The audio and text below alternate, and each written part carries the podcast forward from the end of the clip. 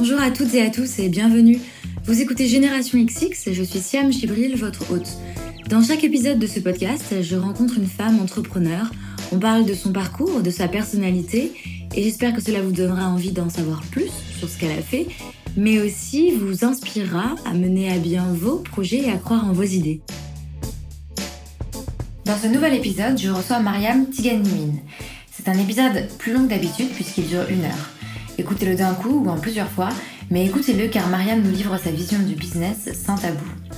Mariam, je l'ai découverte dans une émission télé à laquelle elle participait en tant que fondatrice de Babel Bag, un projet créateur de liens social qui proposait de vendre un sac par le bouche à oreille et le main à main.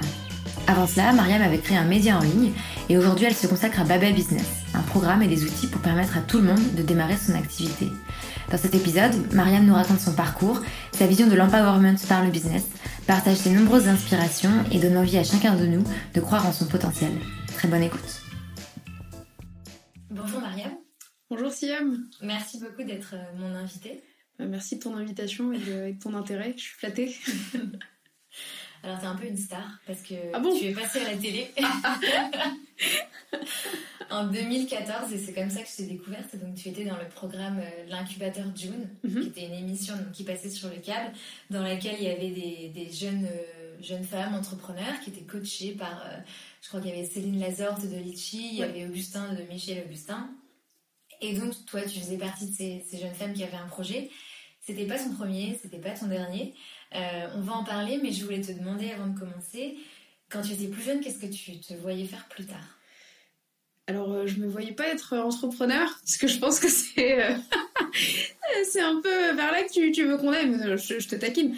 bonne question, en fait, je... dernier souvenir que j'ai, c'était peut-être archéologue. voilà, même égyptologue. je me souviens que mon frère, mon grand frère m'avait offert un, un, dictionnaire hiéroglyphique pour déchiffrer pierre de Rosette qui a déjà été déchiffrée d'ailleurs, non c'est pas grave. Et, euh, et même botaniste, enfin j'avais euh, petit chimiste, enfin j'avais tu, tu vois j'avais un peu le kit etc.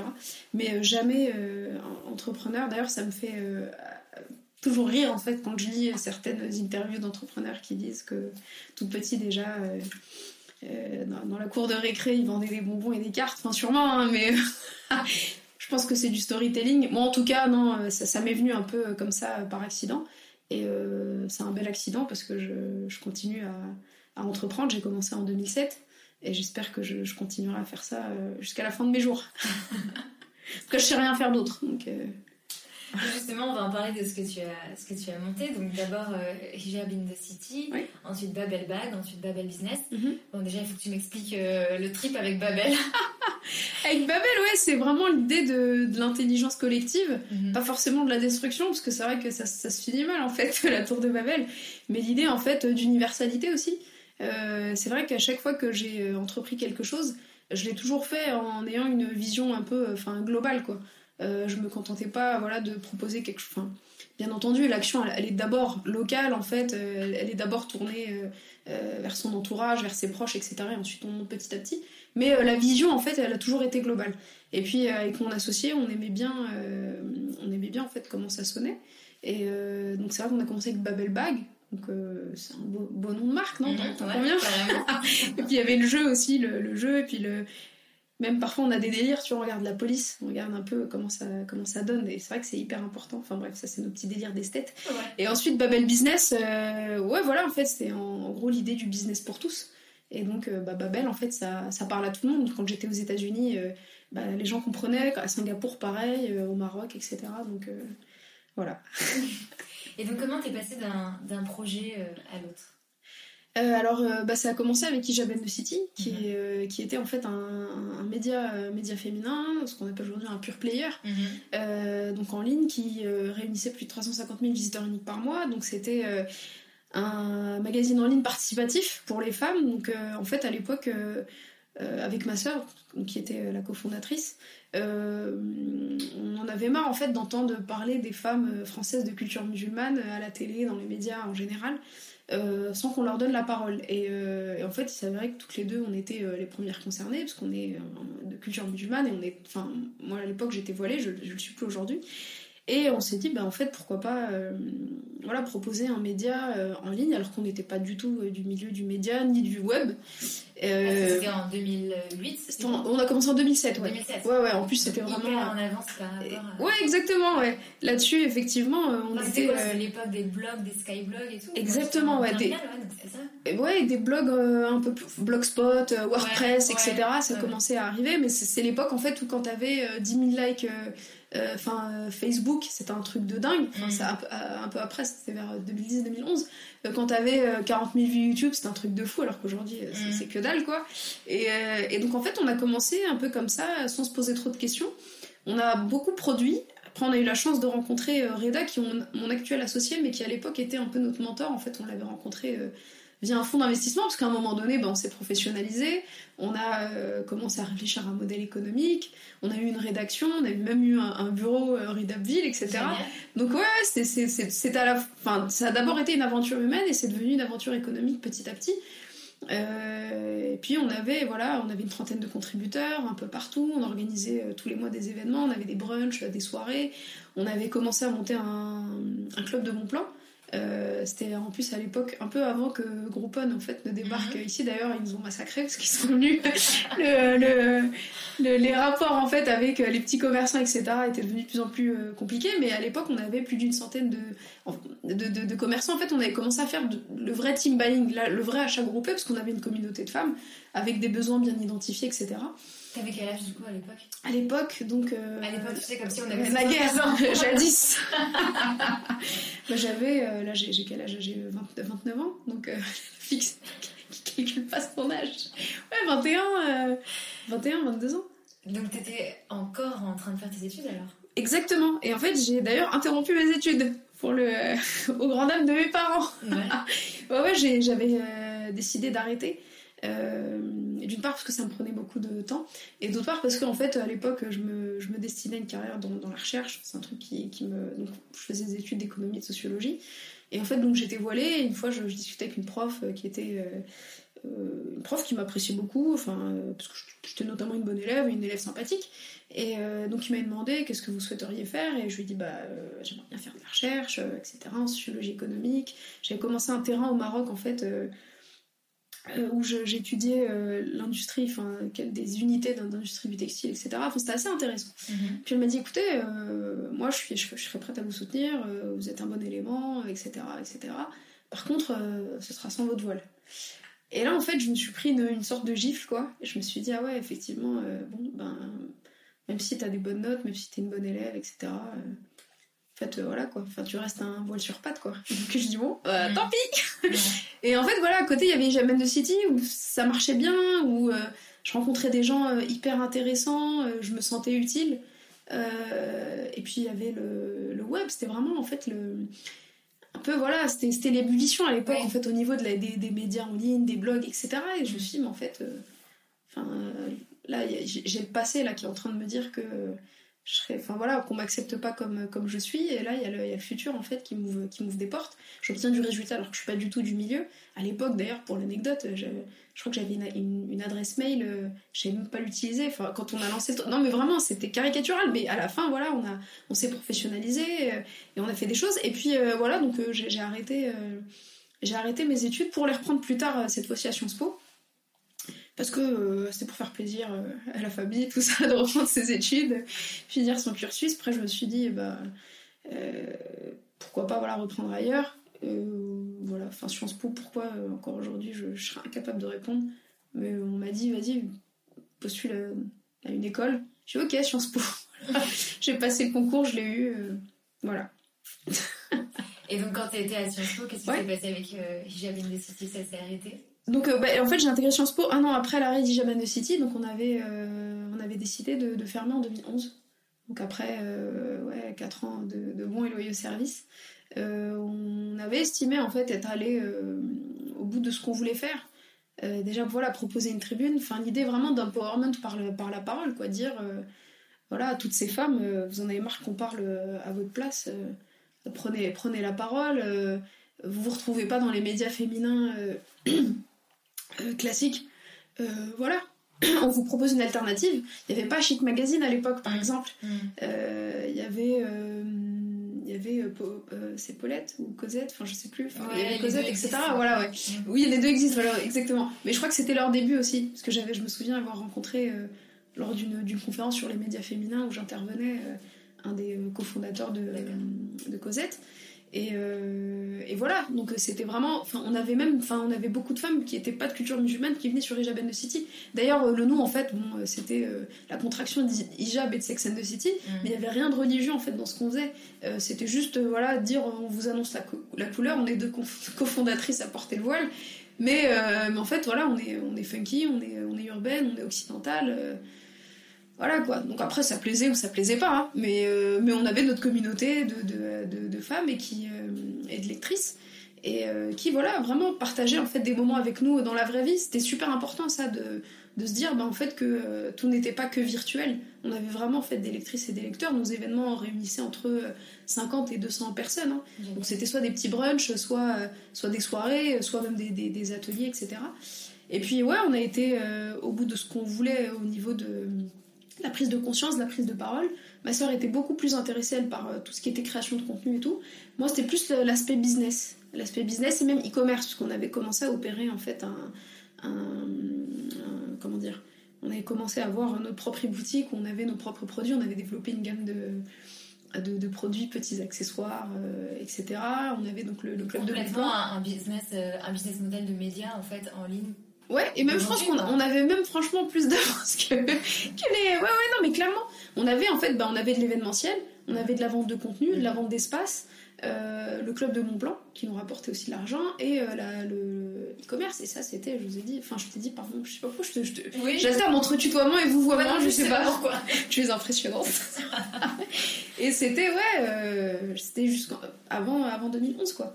Donc là-dessus, et vraiment parce qu'aussi on avait, on avait la chance d'avoir donc Greta qui est mon associé aujourd'hui, mais qui était euh, euh, notre mentor à l'époque, euh, qui est quelqu'un en fait qui, qui a vécu le web dès ses débuts, qui est un des premiers en France en fait à avoir proposé de la vente de musical à l'unité Mhm. téléchargement musical. D'ailleurs, tout le monde se moquait de lui à l'époque en lui disant, notamment les, les, les grosses euh, maisons de disques qui lui disaient, ah, vous voulez vendre de la musique comme des parts de pizza.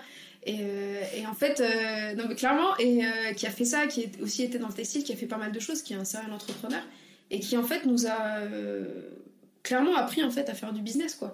À nous dire voilà en fait c'est aussi fait pour vous parce que nous on disait mais c'est un truc qu'on connaît pas on avait une vision très voilà très formatée en fait de le- l'entrepreneuriat. Et encore hein, c'était pas comme aujourd'hui où on a voilà tous les discours tous les trainings tous les machins sur les startups les start-upers les licornes et compagnie Euh, c'était une époque en fait où c'était encore euh, c'était encore un peu le Far West quoi et, euh, et voilà, donc après on s'est professionnalisé et ensuite ben, c'est là qu'avec avec Reda, donc, on a commencé à bosser tous les deux sur, sur le le- le e-commerce, sur un projet un peu plus global, toujours en fait avec cette, cet intérêt pour la, la cible féminine. Euh, pour différentes raisons, à la fois bon, euh, enfin, personnelles me, concernant, mais aussi euh, sociales, économiques, etc. Toujours en fait sur ces questions aussi d'empowerment, mais là, l'idée, c'était de dire, bah, après avoir fait en sorte qu'on voilà, qu'on qu'on puisse prendre la parole librement, s'exprimer, se raconter, bah, maintenant, en fait, c'est l'empowerment par les thunes, par l'argent, le nerf de la guerre. et et c'est là, en fait, qu'on a créé Bubble Bag. Donc, euh, à la base, c'était l'idée, c'était de dire, euh, voilà, c'est un projet fou. euh, on part d'une communauté de femmes, parce qu'on avait quand même une, communauté de lectrices, en fait, qu'on voulait pas... voilà, lâcher comme ça et on leur a dit bah écoutez voilà là on a envie de partir sur un nouveau projet. On vous parle comme on, pense. On avait d'ailleurs ouvert un petit blog pour, pour tenir une sorte de carnet de bord.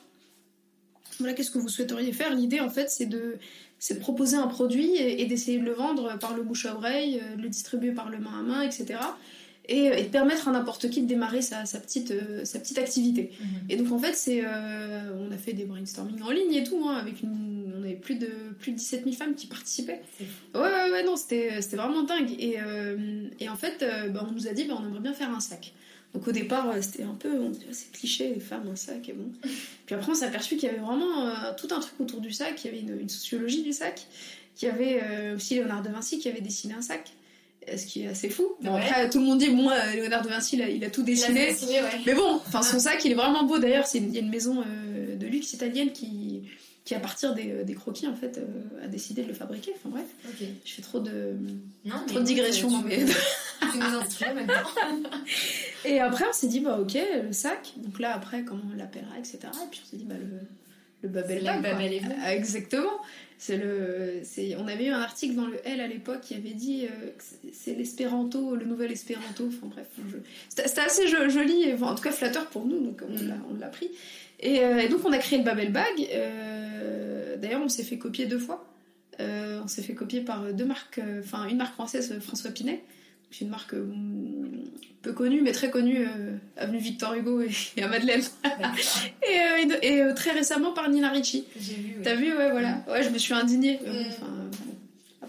voilà. Oui, après créateur contre grande marque, c'est un autre. Exactement. Et franchement, on n'a ni, ni le temps, ni l'argent, ni, le, ni les moyens, en fait, de. Voilà, quoi. Mais bon, voilà.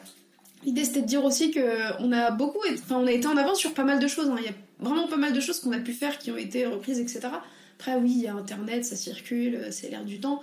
Mais euh, voilà, quand c'est vraiment des formes très spécifiques, quand c'est des noms très spécifiques, à un moment donné, euh, tu te dis, bon, euh, voilà, c'est pas, pas du hasard. Mm. Après, c'est flatteur, quoi. C'est flatteur, mais, mais c'est ce que je disais dans mon post. ouais, bon, ok, c'est admettre un peu qu'on a du talent, mais payez-nous, quoi. Enfin, profitez-en, utilisez-nous, je sais pas, faites un truc, mais profitez de notre talent et, enfin bref, et payez-nous.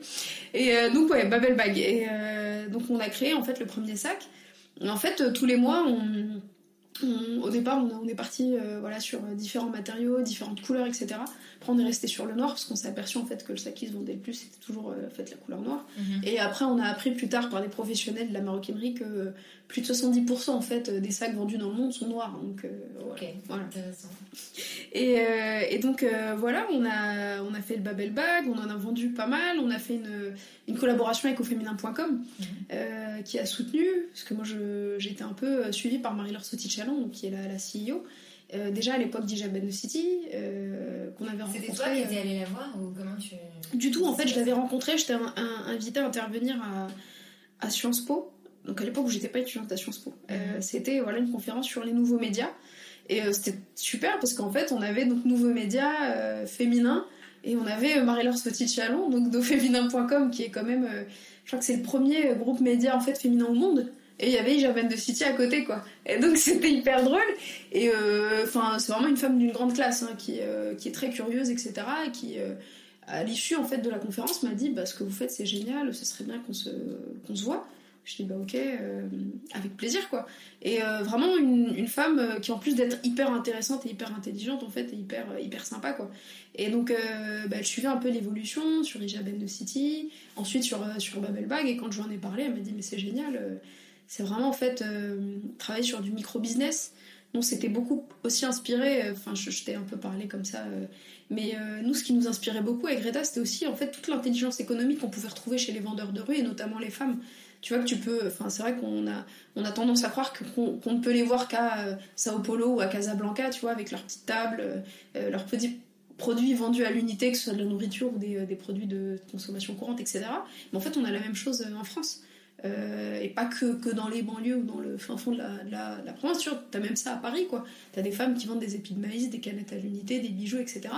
et on s'est dit, en fait, voilà, ces femmes, et on est parti les voir, on est parti discuter avec elles, que ce soit elles ou même des vendeurs de roses. Et quand tu demandes, en fait, à ces gens pourquoi ils font ça, bah, ils font ça, en fait, parce que bah, il faut gagner de l'argent, parce que. il n'y a pas de débouché pour eux sur le marché du travail, euh, parce que etc.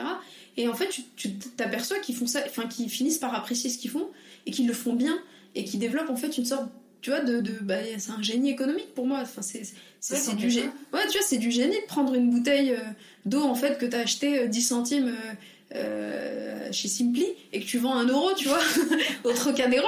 Et il y en a beaucoup qui regardent ça avec mépris, mais je mets au défi. Moi, pour moi, ça devrait même être un exercice dans toutes les business schools, etc. Parce qu'il y en a beaucoup qui se casseraient la figure, tu vois. Et donc, c'est tout ça en fait qui nous a inspiré. Après, effectivement, bah, notre public, il était plutôt féminin. Donc c'est aussi ce qui a parlé à, Marie-Laure Chalon. Et donc on a créé cette, euh, cette collection capsule euh, au féminin.com, Babel Bag. Et, euh, et, donc voilà, ça, ça a bien marché aussi. Il y avait même Leila Bekti qui a été l'égérie d'un jour en fait, grâce en fait à cette, opération. Elle était en visite chez auféminin.com, etc. Et, et, voilà, après donc on a fait des sacs, on a fait des accessoires autour du sac. Et petit à petit, en fait, on s'est aperçu que ce qui intéressait beaucoup, en fait, les, les personnes, c'était euh, vraiment d'apprendre à faire du business. Que le produit, en fait, c'était un prétexte. On avait un beau produit, hein, parce que, Mhm. en plus, pour, euh, pour avoir été copié deux fois, c'est qu'il était vraiment beau, ce sac. On en a aussi vendu pas mal. On avait des gens qui l'achetaient parce que, voilà, euh, c'était un beau produit, unique, etc. Mais en fait, nous, ce qui nous intéressait, c'était pas tant le produit, parce que même si on s'est appliqué à le faire, on n'avait pas vocation à devenir maroquinier. Euh, ce qui nous intéressait, c'était vraiment de permettre à n'importe qui se dire, bah voilà, en fait, euh, j'ai un potentiel économique, je peux l'exploiter et je peux en tirer euh, un revenu, un profit. Et donc euh, c'est là qu'on s'est dit, ah ouais, effectivement, il y, a- quelque chose à faire là- là- là-dedans. Surtout, en fait, qu'on a commencé à, bah, en fait, à, mesurer en fait, notre action, en fait, nos, nos résultats. Et on a vu en fait qu'il y avait encore des freins qui subsistaient. Et que ces freins, en fait, ils étaient avant tout psychologiques.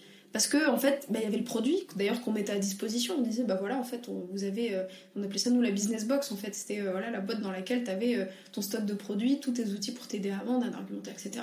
C'était un peu en fait euh, rajeunir un peu la, la vente directe parce que euh, on s'est aussi inspiré de la vente directe. Parce que c'est vrai que ça peut paraître vieillot et tout, mais quand tu vois les chiffres de Tupperware, euh, je peux te dire que c'est ils sont hallucinants. Non, mais moi, dans mon Ah, ancienne boîte, ouais. on, faisait du e-commerce en Afrique et Ouais. on faisait complètement ça. Enfin, il y avait des, des, des, des, des, des armadas de vendeurs Ouais. qui allaient frapper aux portes, qui allaient à la sortie ça. des églises, à la sortie des mosquées. Enfin, C'est exactement ça, voilà. Et, bah, et même en France, c'est juste qu'en fait, c'est vieillot.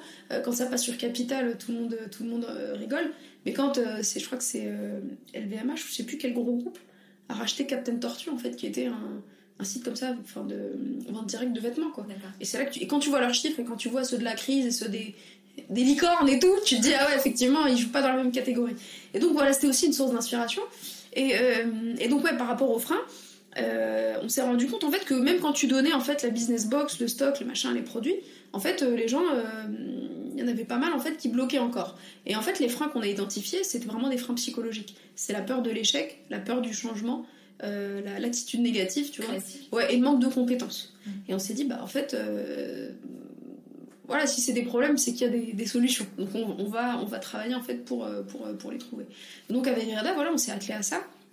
Entre temps, donc euh, on a des d'autres personnes, en fait, d'autres acteurs qui nous ont contactés en voyant ce qu'on faisait. On a notamment en fait des acteurs euh, de, ce qu'on appelle la politique de la vie, en fait, des mairies, des associations d'insertion économique qui nous ont dit, bah attendez, euh, en fait, ce que vous faites, ça nous intéresse parce que nous, euh, on a envie d'initier en fait certaines personnes au business, à la création d'un, voilà, d'une micro-activité, d'un, revenu ou d'un complément de revenu.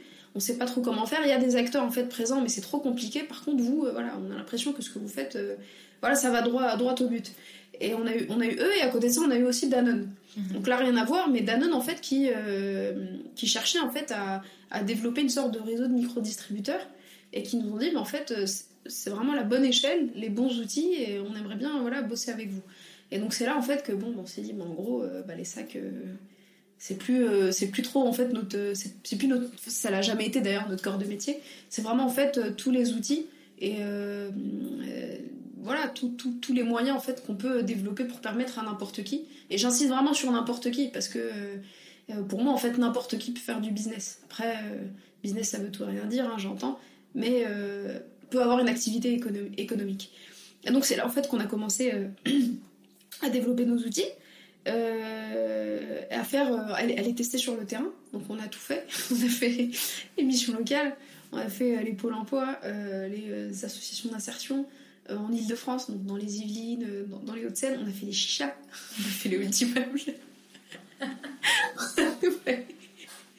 on a tout fait. On a démarché des gens, euh, euh, tu vois, les vendeurs de fruits et légumes à côté des, des, des, Des- des de métro, ouais. etc. On a tout fait. Et d'ailleurs, on continue à faire. Et d'ailleurs, moi, je, j'adore faire ça. Je préfère faire ça d'ailleurs que, que, que faire autre chose. Quoi. Et on a même bossé avec des. et on continue à- avec des bacs pro-vente. Parce que c'est. euh, en fait, c'est autant de personnes euh, qu'on, dénigre le plus souvent, euh, qu'on n'estime pas. Alors qu'en fait, vraiment, il y a des gens c'est des, pépites, quoi. C'est vraiment des pépites et ils sont impressionnants et en fait. ils sont tellement positifs et bons, même dans, la vente, parce que pour moi, en fait, dans le business, le cœur de, du- le nerf de la guerre, c'est la vente, quoi. Et quel que soit que tu sois. Évidemment. Non, mais voilà, que sûr. t'aies une application high-tech, je sais pas quoi, de la Silicon Valley, ou que t'aies euh, en fait euh, des burgers euh, à, vendre, quoi. Et, et on s'est dit, mais en fait, tous ces gens-là, à qui on donne pas, à qui on donne pas leur chance, qu'on calcule pas du tout, En fait, c'est à eux que, que, nous, que Babel Business va, va, va s'adresser, quoi. Et à côté de ça, même s'adresser à des personnes qui font des écoles, des grandes écoles, etc. Il y, en a aussi, mais c'est sûr que c'est pas notre, notre, premier, notre première cible. Mais en fait, on, s'ouvre à tous. L'idée, c'est de dire, en fait, pour nous, le business, c'est pour tout le monde, quel que soit, en fait, ton niveau de diplôme, ton niveau de langue, ton origine sociale, ton sexe, ton, tu vois, n'importe quoi. Euh, tant en fait que tu es prêt, voilà, à, que tu as envie, tu vois, de t'initier, euh, t'initier au business, sans prise de tête, tu vois, mais à être discipliné, euh, bah voilà, t'es le bienvenu, quoi. T'es le bienvenu et on sera là, on sera là pour, euh, pour t'aider. et c'est comme ça qu'est né ma belle business C'est comme ça qu'est né ma belle business. Écoute, c'est impressionnant. Ah bon? Mais oui, mais carrément, parce que, en fait, et, c'est la question que j'ai envie de te poser. quand tu le racontes comme ça, et tu as peut-être l'habitude de le raconter, je sais pas, mais il y a un fil conducteur, on comprend comment t'es en arrivé là. Mais du coup, j'ai envie de te demander, quand t'es quand t'as commencé Jabin City, et après quand t'as... Comment tu te sentais? Tu te disais, tu marches à l'instinct, tu te dis je lance ça et on va voir comment ça marche Ou est-ce que t'as un plan dans ta tête et tu sais où tu veux aller? Euh, c'est un peu des deux, mais euh, je, vais, je vais aussi euh, rendre hommage à, encore une fois à mon associé qui, qui je pense, lui, a véritablement fait une, une vision. il a une vision autant à court, à long, à, à, court, pardon, moyen et long terme. Mais vraiment, c'est impressionnant. Et euh, je sais que ça fait très. Enfin, c'est mon associé, on est associé à 50-50, etc. à chaque fois, on nous demande est-ce que vous êtes à 50-50 Parce que tu vois, c'est un homme, je suis une femme, un peu plus âgé que moi, plus d'expérience. Mm. Mais non, non, on est très, très égalitaire euh, dans, dans notre gestion tu vois, du, du, business et dans notre manière de travailler.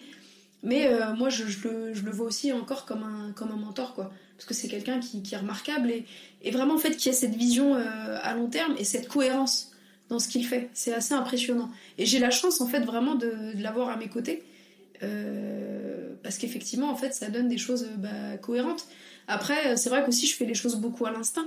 Euh, je te disais ça au début, euh, de City, au début, je faisais les choses sans me poser de questions. Et je pense que c'est parfois nécessaire de faire ça. Parce que quand tu te poses trop de questions, à la fin, tu fais rien. Euh, quand tu attends en fait que les autres en fait valident ce que tu fais ou tu attends l'approbation, généralement J'étais un peu comme ça au début. Mm. Puis après, je me suis aperçue que bah non, quoi, ça sert à rien parce que de toute façon, on a toujours quelque chose à te, à te reprocher. Euh, euh, voilà. Que ce soit des personnes extérieures ou même des proches. Hein. Euh, parce que c'est, c'est, particulier hein, de, faire du business. et quelle que soit l'échelle du business, parfois on se sent, on sent, on se sent seul et, et incompris. Et même en fait, les personnes les plus proches, les plus bienveillantes, si elles sont pas dans, ce que tu fais, si elles connaissent pas tes difficultés ou tes réussites, tu vois, euh, c'est un peu les montagnes russes, et ben en fait, euh, tu, te sens seule, quoi. Donc c'est arrivé, toi, de te sentir seule? Ouais, ouais, incomprise. incomprise, mais c'est vrai que j'ai la chance, voilà, j'ai la chance d'avoir mon associé qui, qui a plus d'expérience que moi et qui, qui a vécu ça avant moi. Et, donc quand je lui en parle, et voilà, lui il me dit, bah ouais, effectivement, et j'ai cette chance-là, et on essaie un peu de le, retransmettre. Et vraiment, quel que soit le, quelle que soit l'échelle, on a autant en fait euh, des personnes qui, euh, qui se lancent dans, euh, dans la fabrication de casquettes, que des personnes en fait qui sont plutôt dans une démarche de retail, qui veulent acheter, revendre en fait des produits qui ne sont pas les leurs, ou d'autres en fait qui sont dans des trucs beaucoup plus pointus, ayant déjà levé, etc. Mais avec qui nous en fait on parle avec tout le monde de la même manière, vraiment. Et euh, j'ai aussi, voilà, j'ai eu l'occasion, bah, Marie-Laure de Chalon, euh, bah, je lui parle en fait comme je te parle à toi. Euh, j'ai aussi eu l'occasion de rencontrer des patrons du CAC 40. Et en fait, je me rends compte que bah, c'est juste la même chose, c'est juste une question d'échelle en fait. Mais la discipline reste la même, tu vois. Et donc, ouais, il y a un peu des deux, quoi. Un peu de feeling, un peu de, de vision, d'organisation. Mais c'est un peu comme la question est-ce que tu pensais devenir entrepreneur? Non, tu vois, pour moi, un entrepreneur, c'est pas un devin c'est aussi pour ça que j'ai un peu de mal avec euh, la glorification qu'on fait en fait du, business plan. Enfin voilà, tu vois, c'est bien de se poser, de se dire voilà j'aimerais aller à tel truc, tu vois, définir des objectifs, c'est fondamental. que tu fais un business C'est exactement ça, voilà. Ouais, c'est pour moi c'est un outil. Que, mais aujourd'hui non. Enfin quand tu vas voir euh, des organismes d'accompagnement euh, à l'entrepreneuriat, des business schools, tous tous ils, sont là à te dire ah oui mais votre business plan c'est le premier truc en fait dont on te parle. Alors qu'en fait euh, non, quoi. tu vois C'est un outil parmi d'autres que, que, tu fais, que tu utilises, en fait, tu mobilises quand, quand il faut euh, auprès de certains acteurs. mais en fait, euh, c'est pas ce qui va te permettre de, de, de, savoir en fait si tu vas droit euh, vers le succès ou droit vers, euh, vers l'échec. Un entrepreneur, c'est pas un devin. Et je pense qu'il y a des personnes qui se perdent à cause de ça, parce qu'elles pensent qu'elles peuvent deviner en fait leur, leur futur. Mais en fait, non, tu vois, tu peux. C'est aussi, tu vois, un peu l'effet pervers de toutes les publications sur les startups, sur l'entrepreneuriat, où on prend des exemples, tu vois, on prend des entreprises qui ont 10 ans, 20 ans, 30 ans d'âge, et on te dit, bah vas-y, compare-toi à eux. Mais euh, bah non, euh, j'ai 5 mois. tu vois, tu peux pas te comparer en fait. Et en plus, tu sais même pas comment ces entreprises elles, elles sont euh, arrivées à ça. Et en plus, quand tu regardes ce qu'elles faisaient au début et ce qu'elles font aujourd'hui, ça n'a rien à voir. Nike, tu vois, qui à la base a pas, est pas venu avec ses baskets Nike et c'est, il a commencé en fait à, vendre en fait des baskets qui étaient pas les siennes. C'était la marque Onitsuka, tu vois. Mm-hmm. Et et, tu vois, mais je crois que Monsieur Nike, il savait pas, tu vois, qu'il allait, euh, que Nike, ça allait terminer euh, comme euh, comme c'est aujourd'hui. Donc en fait, faut pas, faut pas se poser non plus trop de questions. On en revient à ça, tu vois. Faut faire les choses, faut bien les faire, faut pas non plus perdre de temps. Tu vois, c'est après ça, c'est l'autre travers. C'est parfois tu fais trop de choses et à la fin tu te rends compte que bah, tu les as faites.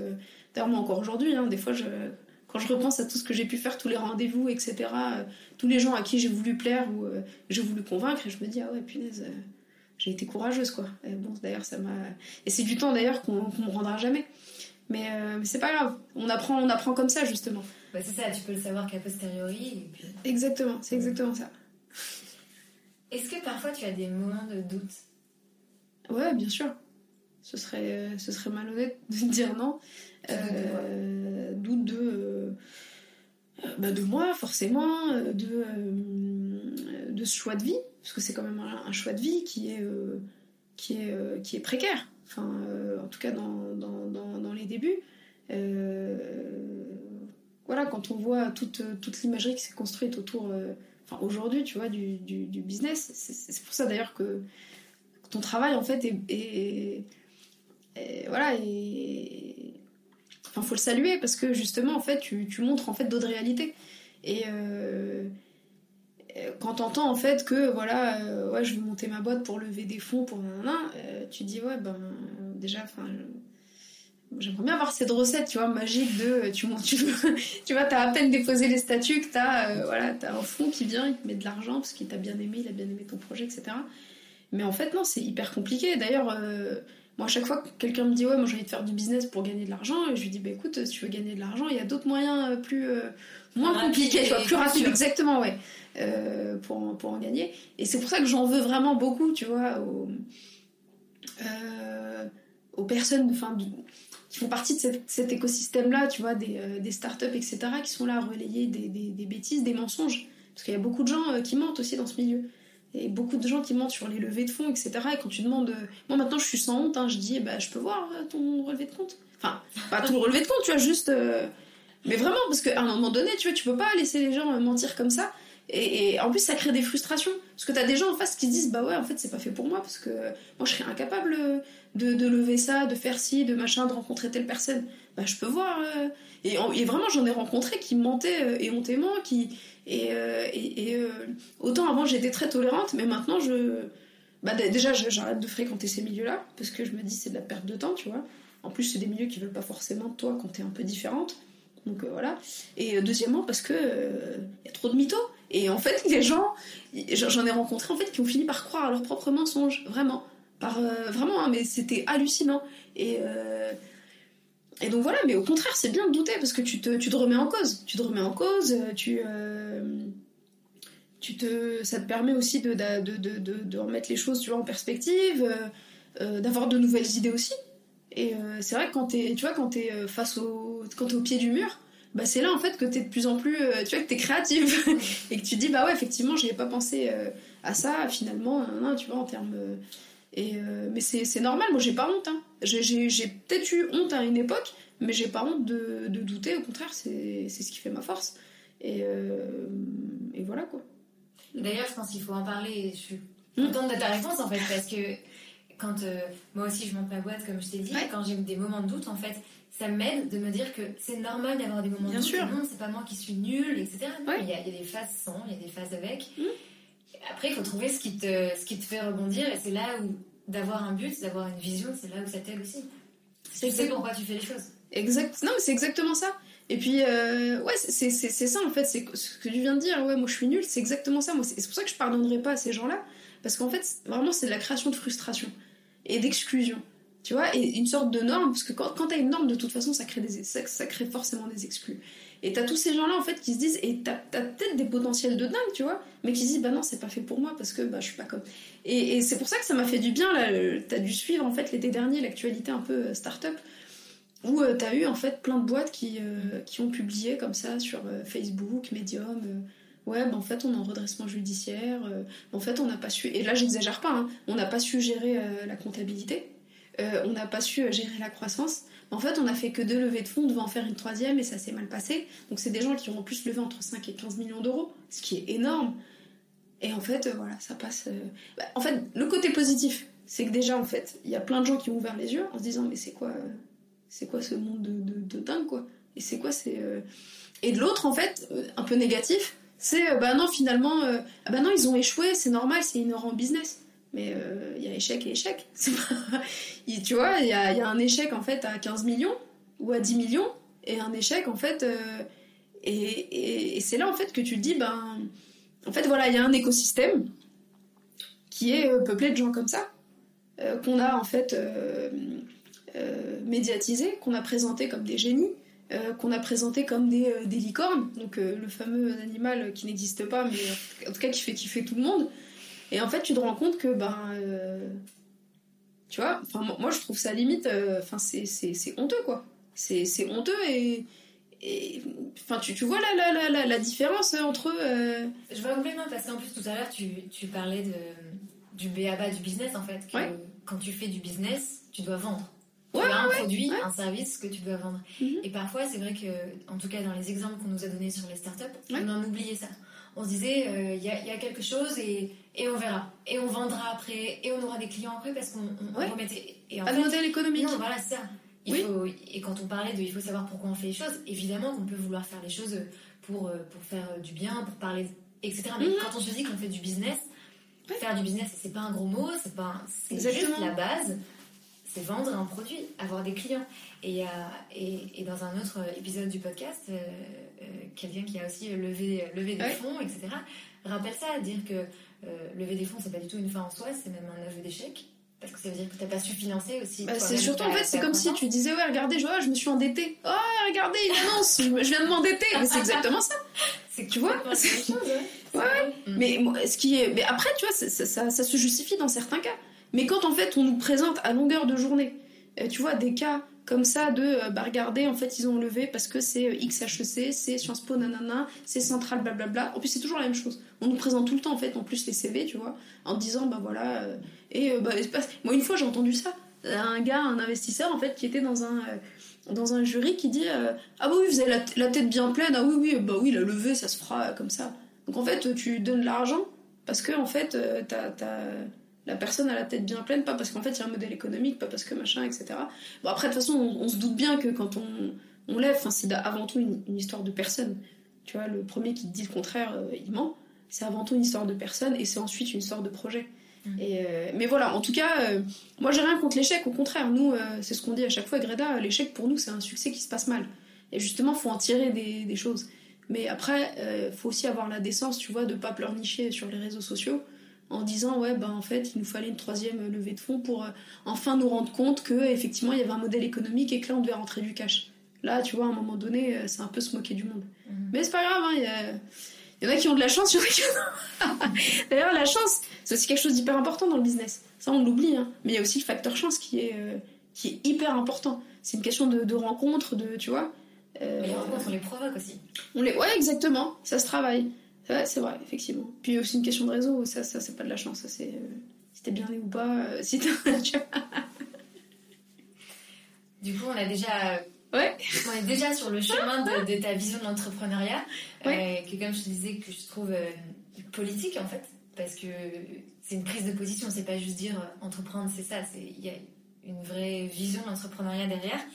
Tu publies pas mal de choses sur mm-hmm. Medium, euh, sur, euh, sur des, des, journaux aussi où tu es invité à parler, enfin sur mhm. euh, le Bondi Blog, sur Chic Magazine.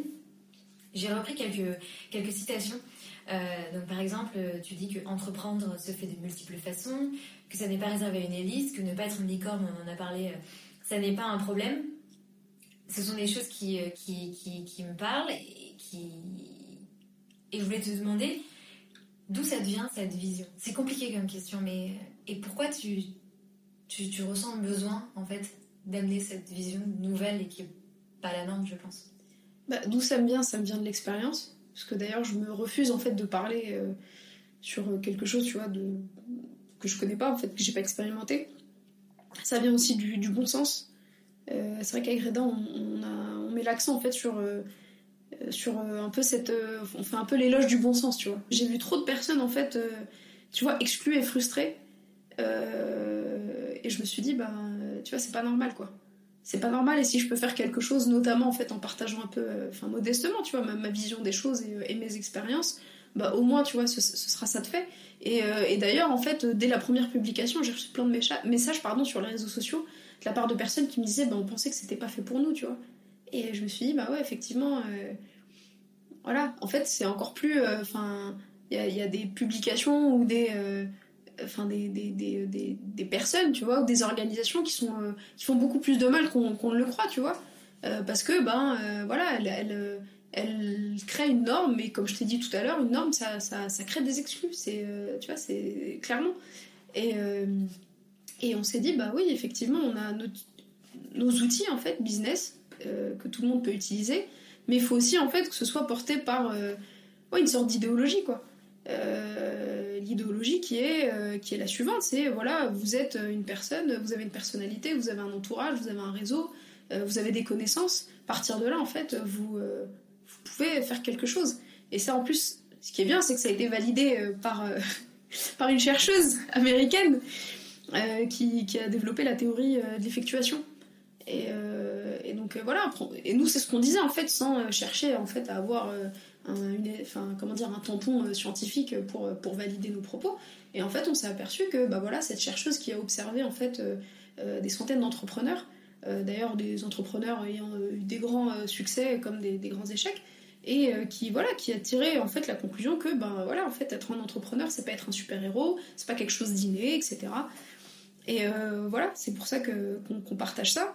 Et c'est aussi le lien un peu qu'on fait avec, euh, avec le sport. Euh, je voulais y venir. Ouais, ah bah, cool. je, continue. Parfait. Bah, L'idée, en fait, de, de, se dire, euh, tu vois, de constater que dans le sport, en fait, on avait beaucoup de personnes qui sont pas bah, bien nées, qui sont pas issues des milieux les plus, les plus favorisés, etc., mais qui arrivaient à avoir des résultats dans des disciplines hyper compliquées. et qu'on a, qu'on a en fait détecté, formé, accompagné, etc. Et en fait, comment ça se fait que c'est pas euh, c'est pas possible dans le business? Alors que c'est beaucoup plus facile en fait de faire du business que d'être euh, que d'être Benzema ou euh, ou je ne sais quel autre joueur de foot, tu vois. Et c'est pas n'importe quel joueur de foot en plus, c'est un joueur de foot professionnel, c'est un international dans une des plus grosses, tu vois, équipes au monde, etc. Donc à un moment donné, tu dis attends, tu peux avoir et t'en as pas qu'un, t'en as plusieurs, tu vois, toujours à chaque fois issus des mêmes, tu vois, des mêmes zones, des mêmes milieux, des mêmes quartiers. Donc tu dis, attends, pourquoi on a ça et on n'a pas, on pas la même chose dans le business? Et en fait, c'est ça le problème, c'est que. Après, il y a. C'est ça, moi je dis business en général parce que je me refuse d'utiliser forcément les termes entrepreneuriat, start-up, etc. Mais en fait, euh, en dehors de l'écosystème start-up, il y a plein de business qui existent. Il y a plein de gens en fait qui font de l'argent, euh, ce qu'on appelle nous un peu les invisibles euh, du business, tu vois, et qui en fait n'ont pas besoin, tu vois, de passer sur French Web ou, ou je ne sais où tu vois, pour dire ouais, regardez et tout, on a, euh, on a tant d'argent, tant de chiffre d'affaires, etc. On a fait une levée, bah eux, tu vois, ils n'ont pas besoin de faire des levées. et en fait, qui, euh, qui ont des salariés. Et, euh, effectivement, à chaque fois, on me dit ouais, mais tu parles des kebabs, mais c'est pas du business. Mais allez ouvrir un kebab. je me défie toutes les personnes d'aller ouvrir un kebab. De, de, de, vendre autant de sandwichs, d'avoir des salariés, d'en ouvrir un deuxième, un troisième, un quatrième. D'ailleurs, moi, quand on me demande ouais, c'est qui tes modèles dans le business et tout, moi je cite des gens connus, mais je dis ouais aussi, il y a un mec qui s'appelle Ahmed et tout, c'est un gars, donc il a 5 kebabs et tout, mais qui roule en Porsche Panamera, je pas le permis. Mais hein, sais, il y avait eu un reportage dans Capital sur euh, justement une franchise de. Ah, Nabab Kebab Bah oui, mais Nabab Kebab, au tacos, etc. Et c'est en fait des personnes qui font du business, mm. euh, qui n'ont pas besoin de lumière en fait pour ça, et qui pourtant en plus n'ont pas, ont pas fait d'école de, commerce ou de grande école d'ingénieur. Et qui, voilà, qui font du business. Mais c'est pas en fait euh, à eux qu'on va qu'on va décerner des prix et, des bourses. Et de toute façon, je crois qu'ils en ont même pas besoin et je crois qu'ils en ont rien à faire en plus. Mais pour toi, ça manque Quoi donc? De, Que justement, on les met pas assez en lumière. Bah, ça manque peut-être pour des personnes qui arrivent pas à se projeter à se dire que c'est fait, c'est fait pour nous. Parce que quand on te montre en fait un homme blanc issu des beaux quartiers qui a fait une bonne école, bah, tu te reconnais pas en lui, quoi. Tu te dis, mhm. bah ouais, mais en fait, c'est pas moi et je crois que j'y arriverai jamais. Par contre, quand on te montre autre chose, bah, tu te dis, bah ouais, effectivement, euh, peut-être entre une diversité de, une diversité de profils. Et, euh, et surtout, en plus, c'est des gens qui ont des. Il y a beaucoup d'outsiders, tu vois, de, de, euh, de self-made men, tu vois, qui, ont, lancé leur truc et qui ont connu de, beaux succès encore aujourd'hui, qui sont dans la durée, et tu vois, qui n'ont pas pleurniché et qui ne sont pas mis en redressement judiciaire à la première difficulté. Et, en fait, c'est aussi ces gens-là, tu vois, moi, qui me qui m'inspirent et, que, et dont les parcours, en fait, dont j'ai envie de partager les, parcours et, euh, et que j'essaie un peu, tu vois, même, euh, tu vois, d'aller voir, d'aller interviewer, tu vois, de discuter avec eux pour, pour m'inspirer déjà moi-même, tu vois. Mais encore une fois, après, je suis pas, tu vois, je suis pas dans l'anathème ou dans le. Je dis pas que c'est bien ou que c'est pas bien. Je dis juste, en fait, faut donner le choix. et il faut surtout, en fait, arrêter de faire en sorte que certaines personnes se sentent hyper mal quoi. Vraiment, moi j'ai des personnes qui me disaient mais vraiment je me sens comme une merde parce que bah, j'ai l'impression vraiment d'échouer, de pas être bonne, tu vois, de quand je vois un tel machin. Et, ça franchement ça me ça me met en colère et même ça me rend triste, tu vois. Parce que on est tous un peu passés, tu vois, par, euh, par là, en se disant, tu vois, et, et c'est pas normal. Et c'est pas normal parce qu'il y a plein d'exemples qui existent et il y a plein d'exemples en fait à mettre, euh, à mettre en valeur, quoi. Ça me parle ce que tu dis parce que c'est le but aussi du podcast, comme je disais avant, c'est que on dit beaucoup des femmes, on dit tout le temps les femmes n'entreprennent pas assez, euh, seulement 13% des femmes lèvent des fonds, enfin bref, ce genre de, mhm. statistiques. Et en fait, ça dessert complètement le, but de ces statistiques qui est en fait de normalement dire aux femmes Dénoncer, mhm. Et en fait, non, ça bloque parce qu'on se dit ah bah donc en fait s'il y a si peu de femmes qui entreprennent, c'est qu'il doit y avoir des problèmes. Et en fait, on se crée aussi des barrières. Et l'intérêt, voilà, c'est de montrer qu'il y a beaucoup de femmes qui entreprennent exactement comme tu dis, qui entreprennent de différentes façons, des projets qui sont différents. Entreprendre, donc toi, du coup, tu, prends business, mais pour le coup, business, c'est avec un but, je pense, euh, lucratif. Hmm. Enfin, tu le prends vraiment au sens, j'ai l'impression de, faire de l'argent, mais euh, entreprendre, ça peut être aussi monter un projet à côté de son travail, ça peut être monter une association, ça peut être monter une compagnie de danse, ça peut être monter plein de choses. Et c'est juste s'investir dans quelque chose et se dire qu'on peut le faire. Mais nous, en fait, c'est euh, drôle que tu parles de ça parce qu'on a, on a aussi le Babel Project. Pour la projet. non mais vraiment parce que pour nous en fait, c'est pour ça en fait, c'est exactement ça. Pour moi le business c'est un projet comme un autre en fait. Mm. Tu vois, c'est un budget, un, un, projet pardon parmi d'autres. Et en fait on s'est aperçu que bah y a beaucoup de gens qui n'ont pas de projet et c'est trop triste quoi. C'est trop triste. Au contraire, en fait, faut que les gens en aient. Il faut qu'ils en aient même plusieurs, en fait, pour que, tu vois, pour qu'ils puissent, voilà, se tester, sentir leur emprise sur le monde, etc. Tu vois. Et, euh, et on a, on a développé le Babel Project d'abord avec des adolescents.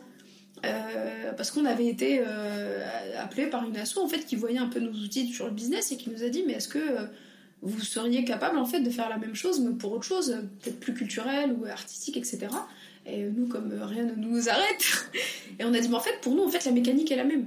En fait parce qu'on a vraiment quand je parlais d'outils là depuis tout à l'heure on a vraiment en fait développé tu vois des des, des, des, mécaniques d'apprentissage avec en plus, enfin, ceux qu'on a quand on est en présentiel sont différents de ceux qu'on a en fait en ligne, parce que c'est ce qu'on développe d'ailleurs en ce moment avec la plateforme babelbusiness.com. Euh, en fait, c'est toujours les mêmes contenus, mais euh, complètement différents, parce que euh, en présentiel, c'est pas en fait ce que tu as en, en, ligne, en distanciel, tu vois. Mhm. C'est d'ailleurs pour ça en fait que beaucoup de MOOC ne fonctionnent pas, parce qu'on a cru en fait qu'il fallait juste filmer, tu vois, un cours, et ensuite le mettre sur Internet pour que ça fonctionne. Alors que non, tu vois, euh, euh, euh, les, les, mécanismes d'apprentissage, de, de, compréhension, etc., ne sont pas les mêmes. Mm. Et donc on a fait ça avec le, Babel Project pour des, des, jeunes, et ça a bien marché parce que c'est des jeunes en fait qui ont ensuite pu se projeter, intégrer en fait des lycées enfin, prestigieux qui n'étaient pas à la base faits pour eux, mm-hmm. qui étaient clairement faits dans des zones d'éducation prioritaire et qui ont pu intégrer le lycée militaire de Saint-Cyr par exemple, etc. Et en fait, on les a pris pendant un mois. Et je peux te dire qu'il y a eu un avant-après. Et comme ce qu'on a en fait avec les personnes qu'on suit en fait pour le business. Et, euh, et oui, en fait, euh, business, projet, on appelle ça comme on veut. Il faut juste en fait se dire bah, j'ai envie de faire des choses, j'ai envie de sortir de mon quotidien, j'ai envie de me tester, j'ai envie de partager. Parce que ça, c'est hyper important, tu vois. L'argent, c'est important, mais euh, l'humain aussi, tu vois. les rencontres, d'être au, contact de, quelqu'un qui est pas comme toi. de, je parle beaucoup aussi, tu vois, de je parlais d'entre-soi, tu vois, mm. l'entre-soi dans le business, etc. C'est une très bonne citation qui est dans le business comme dans d'autres domaines, l'entre-soi est comme la consanguinité, elle génère des handicaps. C'est exactement ça. C'est toi qui Punchline. Dab. ouais, ouais. Bah ouais, parce que c'est une réalité. C'est une réalité et tu, tu, le vois en fait dans des milieux où il y a peu de, peu de diversité. Bon, là aussi, c'est encore un mot galvaudé, mais enfin, tu comprends ce que je veux dire. Mm. Euh, bah, en fait, euh, voilà, c'est toujours la même chose, c'est assez médiocre. Euh, bah, ça fait, tu vois, c'est... Et là, c'est pareil, en fait. Moi, je me refuse, tu vois, autant je... si on veut pas de moi quelque part, je fais pas du forcing, tu vois, parce que j'ai quand même un minimum de dignité. Bah, tant pis, tu vois, vous voulez pas de moi, c'est pas grave. Et généralement, quand on, enfin, c'est pas très intéressant comme milieu. Mais autant, tu vois, je me, je me replie pas sur moi-même, parce que de toute façon, je suis pas comme ça. Et qu'en plus, en fait, même par, par intérêt, tu vois, c'est même pas intéressant, tu vois, de, de de te replier sur toi-même, de te retrouver avec des personnes qui te ressemblent, etc. Et, euh, et, donc on pousse, ouais, on pousse tout le monde en fait, même dans, dans la pratique du business, tu vois, euh, par exemple dans la prospection, on dit non mais allez même dans les endroits en fait euh, que vous vous interdisez, foncez, allez voir, on sait jamais, parce que tu sais généralement les, les belles rencontres en fait tu les fais loin de ta zone de, de, confort quoi, et c'est là en fait que tu te rends compte, ben c'est beaucoup en fait, on parlait tout à l'heure de freins psychologiques, mais c'est exactement ça en fait. Euh, quand tu sais pas en fait ce qu'il y a ailleurs ou quand tu sais pas ce qui peut être possible, en fait, tu, enfin, je sais pas si c'est clair. Tu pas. Tu vois là exactement, tu t'imagines pas. Mm. Donc en fait, tu te mets des freins euh, toi-même. Mm. Donc après voilà, c'est vrai que j'ai une critique, tu vois, de l'écosystème, mais j'ai aussi une critique de, de moi-même. Tu vois, je suis très très mesurée. Donc tu vois, parce que euh, mais voilà. Mais en tout cas, je suis, une personne cool, hein. On est d'accord, hein. Je, je, tape un peu sur tout le monde, mais. Très cool. Avec le sourire. Exact, toujours. Qu'est-ce qui t'inspire Que ce soit des personnes, des livres, des voyages euh... Ouais, ouais, ouais. Bah, bah déjà, mon associé, je sais qu'on va, on va me dire non mais attends, mais c'est quoi ce délire? Et non, on n'est pas en couple, c'est juste... D'ailleurs oui, on nous demande à chaque fois si on a 50-50 et si on est marié ou en couple, et non, pas du tout, en fait, c'est juste un homme et une femme. Euh, enfin, peuvent très bien en fait être euh, associés, amis, euh, ouais non mais même amis, enfin c'est même plus que de l'association parce que moi j'ai une, vision très particulière de l'association. Enfin d'ailleurs la querelle d'associés c'est un des problèmes qui revient à chaque fois euh, dans le business. Et, et, en fait mon associé voilà je, je, sais que je peux compter sur lui comme lui il sait qu'il peut compter sur moi. Tu vois c'est un peu une fois on m'avait demandé de définir en fait ce que c'était qu'un associé. Et, et j'avais dit en fait c'est un peu voilà si tu pars à la guerre tu sais qu'il y a quelqu'un en fait pour assurer tes arrières, tu vois. Et pour moi, c'est ça, tu vois. C'est on part tous les jours, on part au charbon tous les deux. Et euh, mais clairement, tu vois, et, euh, et on peut compter l'un sur l'autre. Et c'est pour ça que tu vois, ça va au-delà du simple cadre du travail. Une fois, il y a un gars qui me disait, bah ouais, je vais aller trouver, chercher un associé. Il venait de perdre en fait son associé, il, en cherchait un autre. Il me dit, ouais, mais il y a une plateforme en fait qui propose de rencontrer des associés. Il me dit, ouais, c'est mieux d'ailleurs, c'est plus, euh, c'est plus rationnel et tout. je dis, écoute. c'est l'humain. Bah ouais. Mm. Si t'as un problème, ton associé, faut qu'il comprenne euh, ce que t'as. Parce que s'il comprend pas, ben, en fait, tu vous vous mettez en péril euh, tous les deux. Euh, si toi, t'es pas bien un jour, il prend le relais, et, inversement, tu vois. Et moi, c'est fondamental, tu vois. Je sais pas, en fait, si.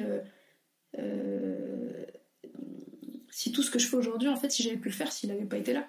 Et ça, pour ça, je le remercierai jamais assez, tu vois. Et, et inversement, tu vois, lui, lui, aussi me fait part à chaque fois. C'est important, tu vois, de se parler, de se dire merci et tout. Et ça, en plus, moi, je suis comme ça même euh, dans la vraie vie, tu vois. Même avec les amis, la famille, etc. Euh, c'est hyper important de dire les choses et euh, voilà. J'ai peur d'avoir des regrets. c'est une de mes peurs. Je sais pas s'il y avait une question sur les peurs et les craintes. Mais ouais, pardon, j'ai encore fait une digression. Donc ta question de base. C'était qu'est-ce qui t'inspire? M'inspire. Donc voilà, Reda, mon associé. D'autres personnes aussi, enfin très très proches.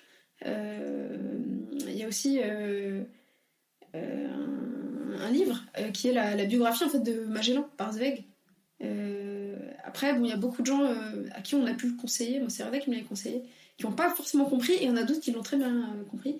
Et en fait, c'est juste voilà comment un, gars en fait qui a fait le premier tour du monde, tu vois, de l'histoire de l'humanité pour une histoire mhm. d'épices quoi, pour de négoces, d'appât du gain, mais aussi en fait de sortir de sa condition, etc. Enfin, plein, plein de choses. Mais c'est impressionnant et vraiment, en fait, euh, si tu veux avoir une sorte de manuel, euh, tu vois, de guide de la conduite du projet, franchement, euh, c'est parfait, quoi. C'est beaucoup mieux que tout, tous les livres bullshit que tu peux trouver à la Fnac. Et, non, mais clairement, ou maintenant les, les blogs. Mais maintenant, il y a les podcasts de, podcasts de Siam. On pourra. non, mais c'est clair. tu vois mais à l'époque, en tout cas, tu vois, quand on me l'a conseillé, ben je. Tu vois, après, euh, quoi d'autre? Plein de choses. Il y a des personnes, il y a.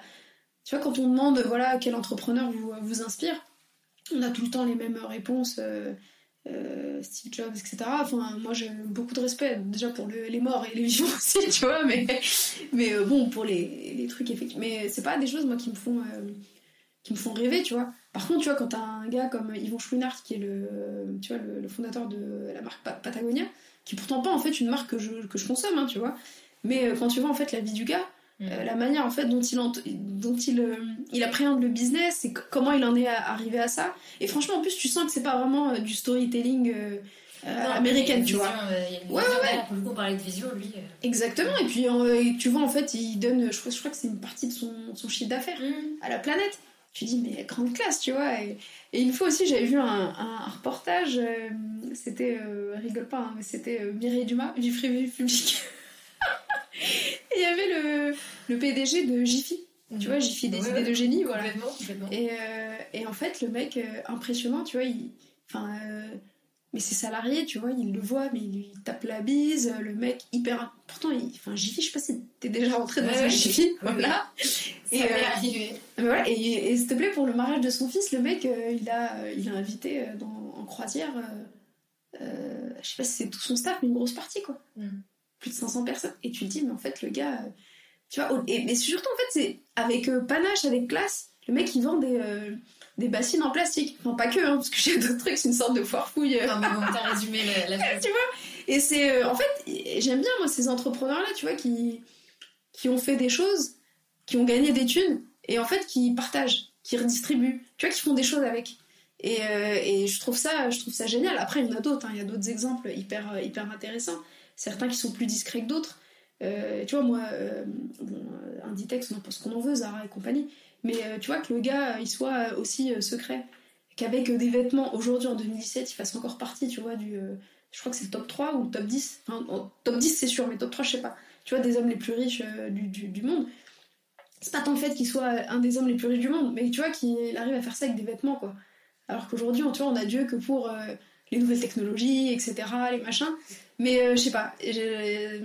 Puis en plus, c'est un mec hyper discret. Tu vois, tu le vois pas, il fait pas des, des keynotes, des machins, il est pas. Ah, euh, tu vois, on sait même pas trop à quoi il ressemble. Enfin, il y a peut-être une image ou deux qui traîne. euh, Et il y avait un truc hyper classe qu'il avait dit, c'était. euh, euh, c'était. euh, j'ai envie d'aller, en fait, voir. euh, Enfin, si je m'expose pas comme ça, c'est que j'ai envie d'aller euh, tranquillement, en fait, euh, voir des matchs de foot avec mon fils, je crois, une- enfin, un truc comme ça. Tu te dis, ah ouais, classe. Et euh, sinon, chez les Français. euh, Ah ouais, une fois, j'ai croisé Xavier Niel. Mhm. C'était au Grand Palais, on était invité à exposer, enfin, euh, je me souviens plus euh, exactement du truc, mais bref. Et en fait, on m'avait dit, non mais va, ouais, Xavier Niel va lui donner une carte. En plus, moi, je déteste. hein. Maintenant, d'ailleurs, j'ai même plus de carte sur moi, je, je prends plus jamais de carte. Et euh, il me dit, ah, va lui donner une carte, machin, et donc tout le monde lui donne et tout. Et donc j'y vais, tu vois, un peu gênée, mais bon, je, me prête quand même à l'exercice. Là encore, tu vois, je fais les choses un peu bon élève, tu vois, je me dis, on sait jamais. Et donc, je lui file la carte et tout. Et le mec, il me dit, enfin, c'est très gentil, mais je vais être très honnête avec vous, je, je vais pas en faire grand chose. Et je pense qu'il y en a plein, tu vois, qui, qui se seraient mis à pleurer ou qui seraient. Mais en fait, je l'ai trouvé hyper classe, quoi. Je me suis dit, mais mec, franchement, euh, bien, tu vois. Il a pas mitonné parce que j'en ai rencontré plein. hein, des, euh, J'allais dire, toi qui déteste le mytho là au moins. euh, Ah non, mais là, en plus, hyper classe, tu vois, souriant, bien. Et en plus, tu vois, quand tu vois son parcours, euh, il impose le respect, Xavier Niel, quoi. Et voilà, quoi. Donc, non, bien.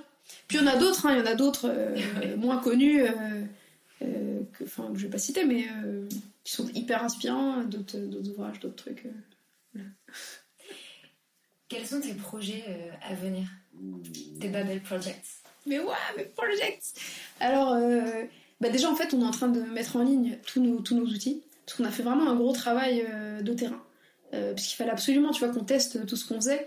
Euh, donc, on a bossé, comme je t'ai dit, avec, euh, avec tout, enfin, des allocataires du RSA, euh, des, euh, des créateurs d'entreprises en herbe, euh, avec Danone sur la microdistribution. On a même bossé avec Mondelez, etc.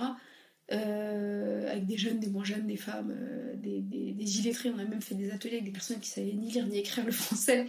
Et pourtant, tu vois, on a fait ça avec des gommettes et, du, découpage. On a obtenu du résultat parce que c'est des personnes qui, tu vois, qui, avaient leur petite activité comme ça dans la rue. Et, et, en fait, de tout ça, bah voilà, c'est plus de 500 personnes, tu vois. Et on s'est dit, bon, bah voilà, maintenant, entre guillemets, on est, on, est sûr de, ce qu'on fait.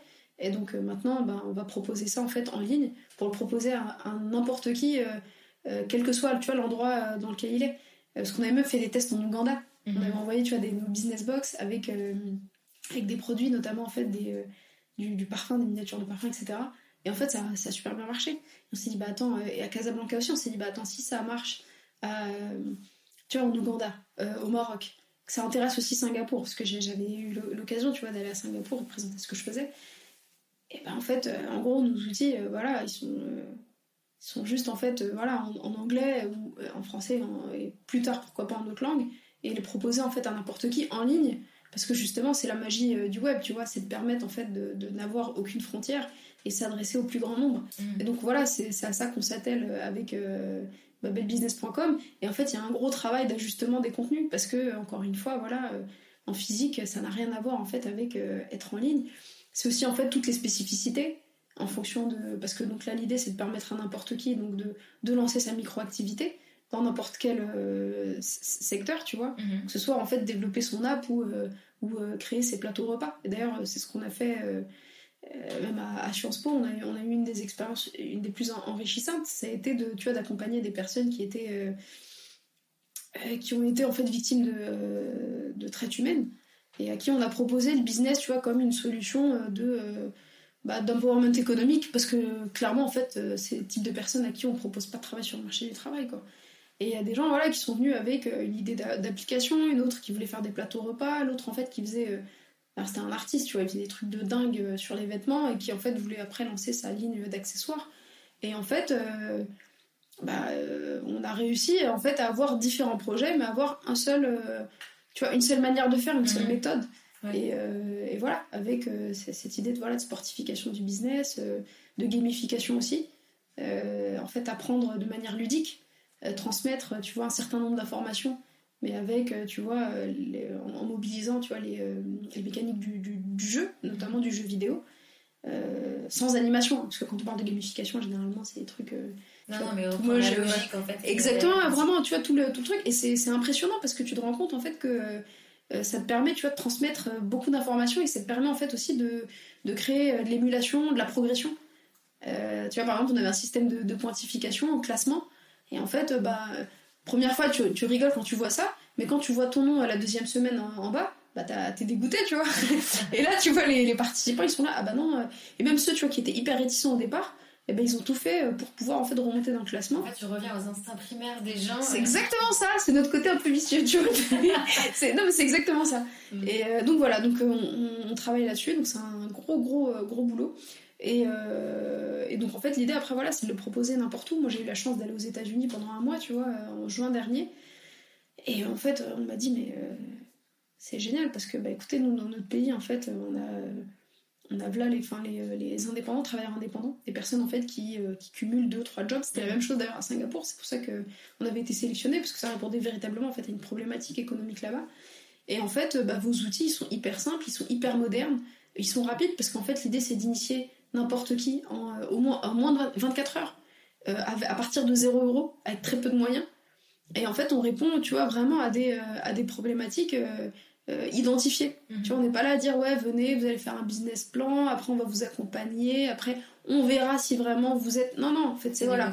Exact. appliquer. C'est exactement. T'as une idée? Ouais, t'en as pas, bah en fait, on peut te proposer, tu vois, telle idée ou tel produit. C'est le picard du business. Ouais, exactement. Bah, franchement, en plus, Picard, c'est une belle, c'est une belle boîte. Moi, c'est un compliment. Hein. Ouais, C'est une très très belle boîte. Hein. En plus, c'est bon. Quand tu vois la progression en plus entre le début de Picard aujourd'hui. Mm. Mais euh, voilà, donc c'est euh, un peu tout ça. Et donc l'idée, voilà, c'est de, c'est que n'importe qui, euh, quel que soit son background, se dise, bah tiens, j'ai envie de faire du business. Où est-ce que je vais? Sur ma belle business. Et voilà. Ma dernière question, elle est un, peu, un peu difficile. Euh, on se revoit dans 5 ans. J'espère qu'on se reverra Bien sûr. On se revoit dans 5 ans, on fait un podcast. Oui. T'en es où? Alors j'espère déjà qu'on le fera en fait via Skype parce que je serai loin, tu vois. Fallait que je la place. non, mais clairement, j'aspire pas à rester euh, éternellement en France. Euh, parce qu'en termes d'opportunités, c'est pas, bah, c'est pas top, tu vois. Et encore une fois, et là, franchement, c'est pas de la victimisation, c'est une réalité. Enfin, euh, je, suis trop, je suis trop différente, tu vois. Je, je fais pas partie du sérail, on me l'a dit clairement, tu vois. Que ce soit de la part de fond ou de machin. Enfin, et, vraiment, j'ai pas envie de passer, tu vois, passer le cap des 30 ans et d'être là, en fait, à me justifier sur ce que je fais, sur ce même pas sur ce que je fais, sur qui je suis. Parce que toutes les questions qu'on me pose au départ, même dans les rendez-vous business, c'est mais vous êtes, vous êtes qui? Vous venez d'où? Nanana, vos origines? Donc ça, c'est clair que euh, dans 5 ans, je serai pas, je serai pas ici. Euh, bah, j'espère en fait avoir permis à, des milliers de personnes, même à des millions, enfin, soyons ambitieux, tu vois, d'avoir euh, d'avoir démarré leur, leur activité de business, que ce soit une personne, toi, qui soit à Lagos, qu'elle soit à Singapour, qu'elle soit à Sao Paulo, vraiment en fait euh, avoir créé des, tu vois, des, des, des, vocations, avoir sorti des personnes tu vois, de la précarité, euh, même avoir permis à des personnes de nous dépasser. Bah, dans les inspirations, j'ai oublié Jacques Ma d'Alibaba, mais qui une fois en fait dans une interview hyper intéressante qui, euh, qui disait bah, en fait au, au, début d'Alibaba c'était la galère. D'ailleurs en fait je rencontrais même des gens en fait qui venaient me remercier, qui étaient devenus millionnaires grâce à moi alors que lui galérait et qui disaient bah merci tout grâce à vous on s'est enrichi. Et en fait, des gars qui l'ont dépassé, bon, maintenant il a dépassé tout le monde, le mec est multimilliardaire, tu vois, et il le mérite de, de, fou, tu vois, mais, euh, mais même ça, tu vois, avoir des personnes qui. Et on commence à voir un peu. Euh, des success stories aussi. Ouais, ouais, franchement, de, de, la part de, de personnes, tu vois, qui au départ payaient pas de mine, euh, avaient pas confiance en elles, et qui en fait, voilà, ont commencé avec. petit, petit, tu vois, un, un petit accessoire, un machin, une collection et tout. Et donc, euh, moi, j'aimerais bien, tu vois, qu'on puisse euh, se dire, bah voilà, euh, bah, bah, business, c'est ça, et afficher, tu vois, des, des chiffres, du résultat. Ça, c'est hyper important, tu vois, parce que je peux pas dénoncer l'opacité, le mytho de certains, et moi, en fait, ne pas, ne pas afficher, tu vois, ce que je fais et mes résultats. D'ailleurs, moi, j'ai aucune difficulté à, le dire. Hein. Quand j'ai rien fait, bah, j'ai rien fait. Quand on a fait que 1000 euros de chiffre d'affaires, bah, on a fait que 1000 euros, mais c'est déjà, tu vois, c'est déjà du chiffre d'affaires, quoi. Mais vraiment, en fait, euh, dans 5 ans, avoir un big tableau, tu vois, et dire, bah voilà, Siam. Euh, voilà ce que j'ai fait. Voilà ce que ma belle business euh, a fait, bam, bam, bam, bam. Après, faire. je pense que ça, ça aura bifurqué vers autre chose. Parce que forcément, tu vois, bah, t'as vu, en l'espace de, fin de, depuis 2007, aujourd'hui, tu vois, j'ai fait plein de trucs, mm. toujours avec une certaine continuité avec euh, voilà, la même cible, le même truc, la même idée de l'empowerment, etc. Mais euh, je pense que ouais, ça aura, ça aura changé. De toute façon, c'est euh, c'est inhérent au business, tu vois, le fait de s'adapter et, de, et surtout d'avoir un modèle économique, tu vois, qui soit souple. Et, et voilà, enfin déjà, si j'arrive à faire ça, c'est énorme. Hein.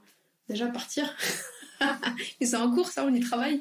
Partir et, et, et produire, tu vois, produire, redistribuer aussi. Moi, c'est quelque chose qui, tu vois, pour moi, en fait, euh, bien entendu que j'ai envie de gagner de l'argent.